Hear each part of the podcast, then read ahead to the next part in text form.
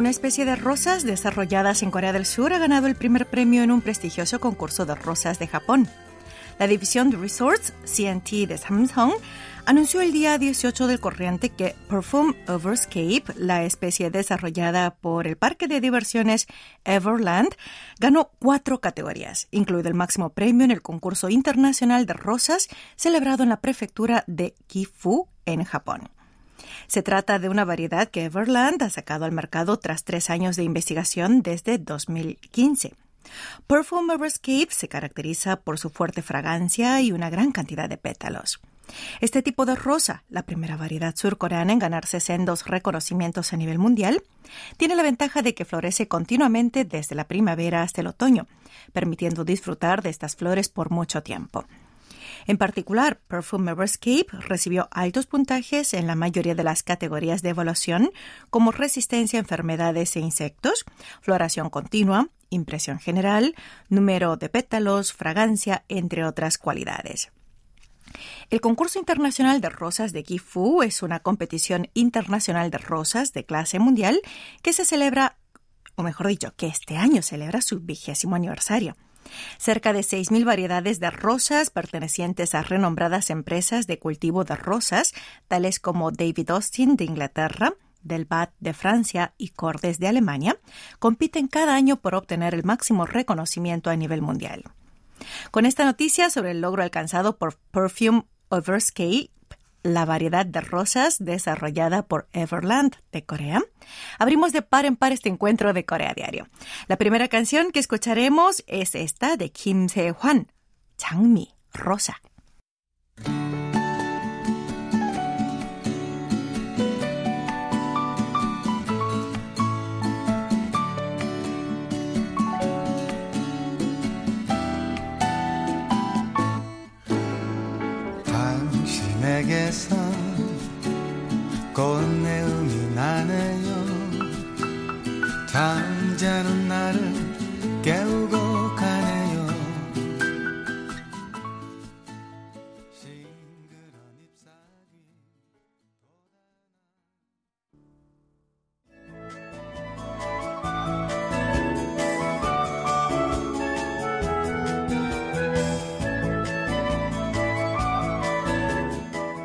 ¿Están a favor de prohibir que los abusadores de animales puedan tener mascotas? ¿Qué opinan sobre introducir un impuesto a la propiedad de mascotas y usar dicho presupuesto para la protección y el bienestar de los animales?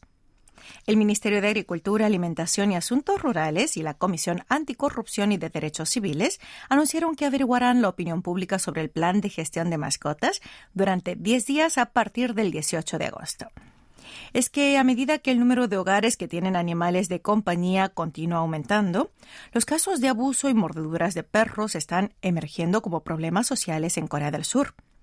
Los principales contenidos del cuestionario incluyen temas polémicos como la educación obligatoria de los propietarios antes de la adopción de mascotas, la eutanasia de los perros que muerden a las personas y el establecimiento de un impuesto sobre la propiedad de animales de compañía.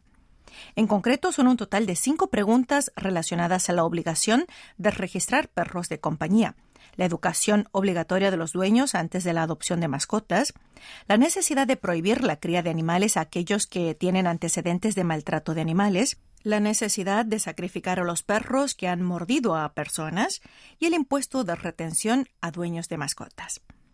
Anteriormente, el Ministerio de Agricultura, Alimentación y Asuntos Rurales de este país anunció en un informe el día 10 del corriente que realizaría una investigación exhaustiva para averiguar la opinión pública sobre la introducción del impuesto a la propiedad de animales de compañía el próximo año.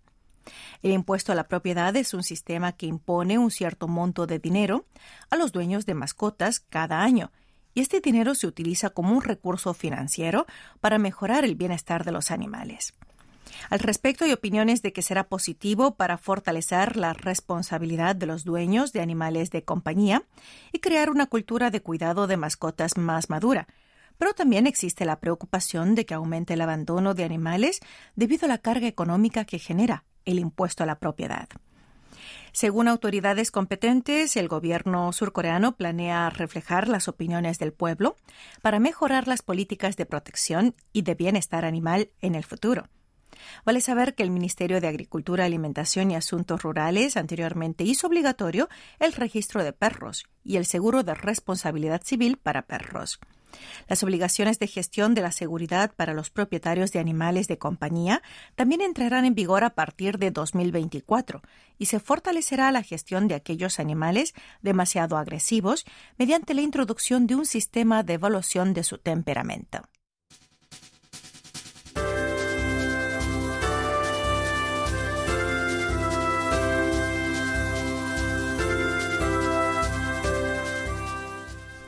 En estos tiempos de hiperinflación, los hipermercados compiten ferozmente para acaparar los bolsillos cada vez más limitados de los consumidores. Entre las cadenas de hipermercados que se suman a esta competencia, Imart anunció el día 18 que llevará a cabo un evento de menú de platos favoritos del pueblo, vendiendo pollo frito a 5.980 wones, que son unos 4,5 dólares estadounidenses durante una semana hasta el 24 de este mes. Aunque es una promoción temporal, la oferta resulta poderosamente atractiva para los consumidores, ya que está vendiendo pollo frito por mucho menos del precio de los actuales productos existentes en estos locales. Este pollo frito se vende dos veces por la tarde y con un cupo máximo de 50 a 100 unidades por día. Eso sí, la condición es que solo se puede comprar un pollo por persona. Para esta promoción, eMart preparó 60.000 pollos a la semana y ha sido calurosamente bienvenida por el público. En realidad, esta cadena de hipermercados introdujo el pollo de 5 minutos el pasado mes. Este pollo de 5 minutos, rotizado y listo para comer, se vendió a 6.980 wones, que son unos 3.000 wones menos que su precio normal ganando mucha popularidad. Gracias a esta buena respuesta, Imart decidió bajar aún más su precio para vender pollo frito a 5.980 wones. Otra cadena de hipermercados que compite por acaparar los bolsillos de los consumidores es Home Plus, que el pasado 30 de junio lanzó su promoción de pollos fritos a 6.990 wones, vendiendo más de 320.000 unidades hasta el 10 de este mes. Ante esta situación, los hipermercados en cuestión se llenan de gente que hacen cola para comprar pollos a tan módico precio. Y lo normal es que muchos se vayan con las manos vacías al agotarse el stock. De hecho, el pasado 15 de agosto, día de la Emancipación Nacional, la cadena de hipermercados Home Plus vendió 5.000 pollos fritos a 5.990 wones y en todas las sucursales se agotaron en tan solo 5 minutos. El pollo frito es uno de los alimentos para llevar que más subieron de precio este año. Según la Oficina Nacional de Estadísticas, los precios de los alimentos aumentaron un 8,4% en julio en comparación con el mismo periodo del año pasado. Y en particular, el precio del pollo frito se disparó en un 11,4%. La tasa de aumento de los precios de los alimentos fue la más alta en los últimos 30 años desde octubre de 1992. Esto es consecuencia del aumento del precio en la industria de las franquicias de pollo frito desde el año pasado, junto con la subida de los precios de las materias primas.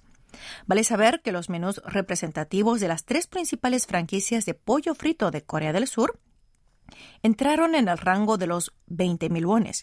De ahí la gran popularidad del pollo frito de los hipermercados. Hacemos una pausa al son de esta canción de Imunse, Pájaro Azul. Luego continuamos con más Corea Diario.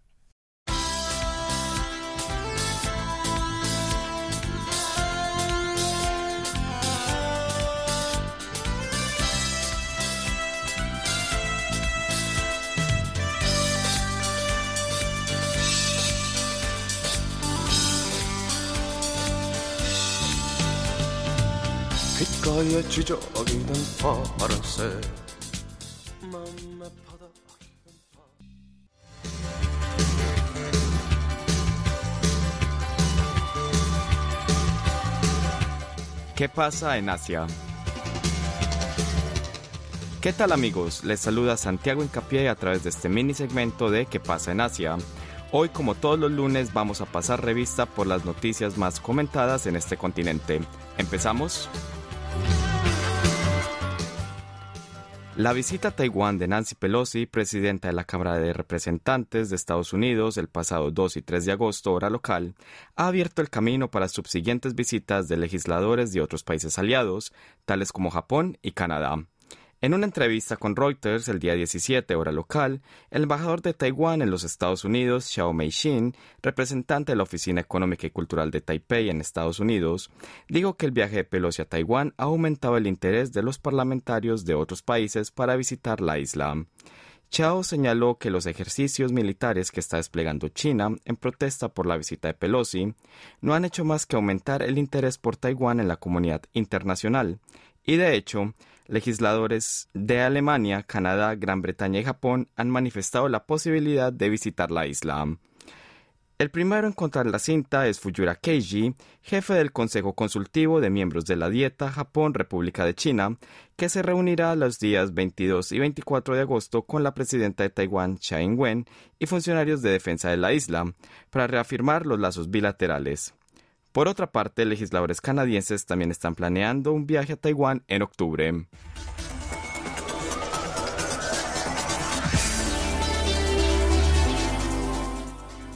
Emiratos Árabes Unidos reinstaurará a su embajador en Irán por primera vez en seis años. El embajador emiratí a Irán, Saif Mohamed Al-Sabi, regresará a Teherán en los próximos días para continuar impulsando las relaciones bilaterales a fin de lograr los intereses comunes de los dos países vecinos y de toda la región. La decisión surge en momentos en que Estados Unidos e Irán están tratando de concluir 16 meses de negociaciones para tratar de restaurar el acuerdo entre Irán y varias potencias mundiales sobre el programa nuclear de Teherán. Otros países árabes también han estado tratando de mejorar las relaciones con Irán. La semana pasada, Kuwait designó un nuevo embajador a Irán por primera vez desde 2016. Arabia Saudita también ha estado tratando de mejorar los lazos mediante una serie de conversaciones mediadas por Irak.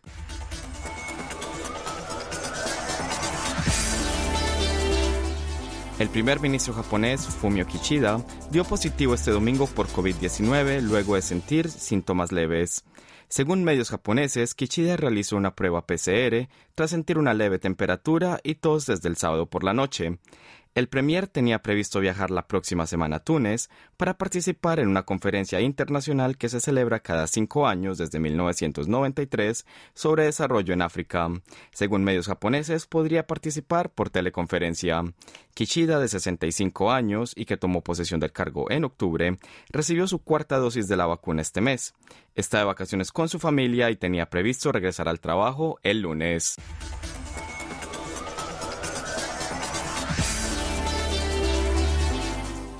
El descenso de las aguas del río Yangtze en China, provocado por la terrible sequía, ha dejado al descubierto tres antiguas estatuas budistas. Son tres estatuas de, piedra con unos 600 años de antigüedad. Una de las estructuras representa a un monje budista sentado en una base de loto. Las tres fueron encontradas en la parte más alta de la isla, llamada Foyelian, supuestamente construida durante las dinastías Min y Qin. No se precisó si estas estatuas serán removidas para su conservación o si se dejarán en el lugar donde actualmente se encuentran. El río Yangtze, que es el más grande de Asia, actualmente registra por primera vez en su historia niveles muy bajos de agua, pues desde julio pasado se reportó una escasez de lluvias en la zona, lo que ha afectado su caudal. De hecho, estas condiciones han provocado que 66 ríos se sequen. Hasta aquí escucharon ¿Qué pasa en Asia? junto a Santiago Incapié. Sigan disfrutando de nuestra programación.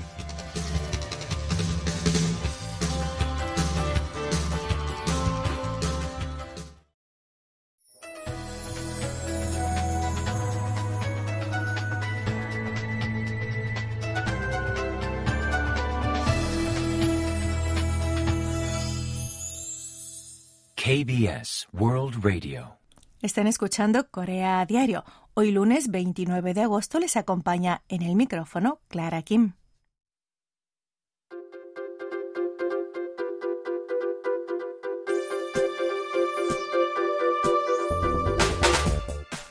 Las expectativas que cifran los surcoreanos por emprender un viaje dentro del país está en su punto máximo, después de que se levantaron las medidas de distanciamiento social. De hecho, el interés por los viajes a nivel nacional es el más alto desde 2016. Pero al contrario, en el caso de los viajes al extranjero, las barreras institucionales y el colapso de la infraestructura turística constituyen un gran obstáculo en el momento de viajar, por lo cual la gente todavía desiste de salir fuera del país y está en su nivel más bajo. Consumer Insight, un ente de investigación del consumidor, realizó una encuesta semanal de planes y tendencias de viajes para preguntar a los consumidores sobre sus experiencias de viaje en los últimos tres meses y sus planes de viaje dentro de los próximos tres meses, y comparó las tendencias antes y después de COVID-19.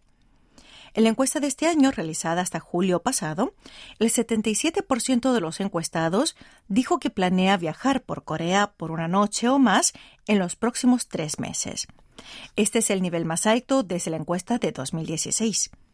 La tasa de planificación de viajes nacionales cayó por debajo del 60% durante la pandemia. Sin embargo, aumentó considerablemente este año. También este año ha venido incrementando de manera sostenida en más de dos puntos porcentuales por mes desde febrero, alcanzando el 84% en julio. El 65% de los encuestados dijo que había viajado dentro de Corea durante los primeros siete meses de este año, es decir, de enero a julio. Esto es un gran avance, ya que desde el comienzo de la pandemia hasta el año pasado, este índice se mantenía por debajo del 58%. En particular, desde mayo del presente año, después de que se levantó el distanciamiento social, ha ido un rápido incremento todos los meses. Consumer Insight dijo que viajar se está convirtiendo en la actividad de ocio más deseada por todas las personas y por tanto ha llegado el momento de revitalizar la industria de viajes y el turismo en consideración al aumento explosivo de la demanda. La tasa de planificación de viajes al extranjero era del 35 al 37% antes del coronavirus, pero se redujo al 10% el primer año y al 6% al año siguiente. Si bien en la primera mitad de este año la tasa de planificación de viajes aumentó constantemente del 6% en enero al 14% en mayo, a medida que se relajaron las restricciones de viajes globales, como la expansión de los países de la burbuja de viajes y la extensión de las obligaciones de autoaislamiento para los viajeros en el extranjero, volvió a disminuir en julio con el resurgimiento mundial de COVID-19.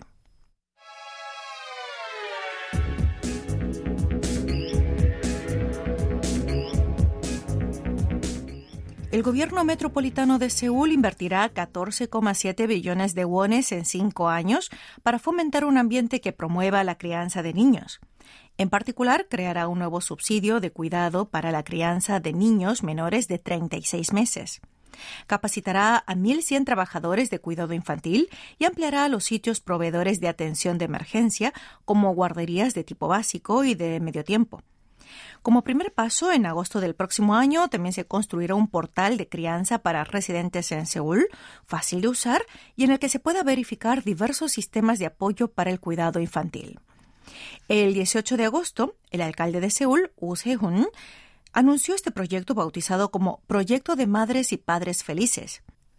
Para esto decidió invertir 14,7 billones de wones en cinco años para aliviar la carga que representa el cuidado de los niños de 0 a 9 años y crear una atmósfera social en la que se respeten las actividades de los padres.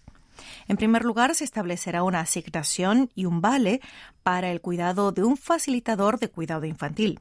Con esto se proporciona un subsidio mensual de cuidado de 300.000 wones a los abuelos u otros parientes cercanos que cuiden a sus nietos o utilicen servicios privados de cuidado de niños.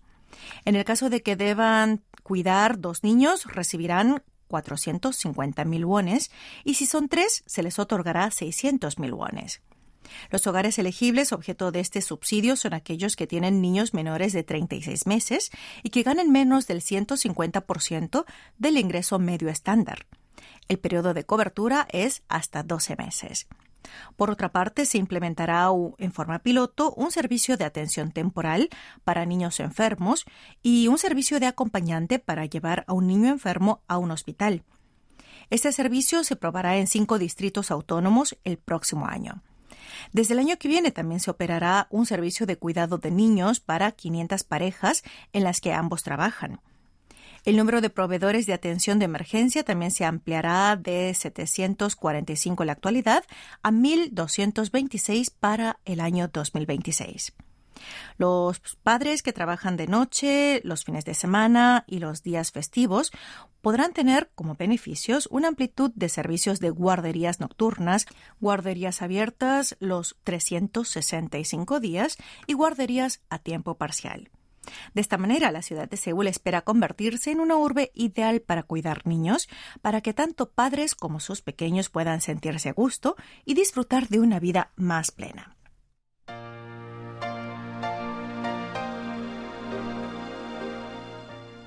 Seguidamente las dos canciones que escuchamos hoy en Corea Diario, esta vez les comparto otro éxito del repertorio de los años 90. Esta vez escuchamos a Lee Sang-woo con esta canción titulada 100 metros antes de encontrarme con ella. Espero que la disfruten y hasta aquí estuvo en la conducción Clara Kim.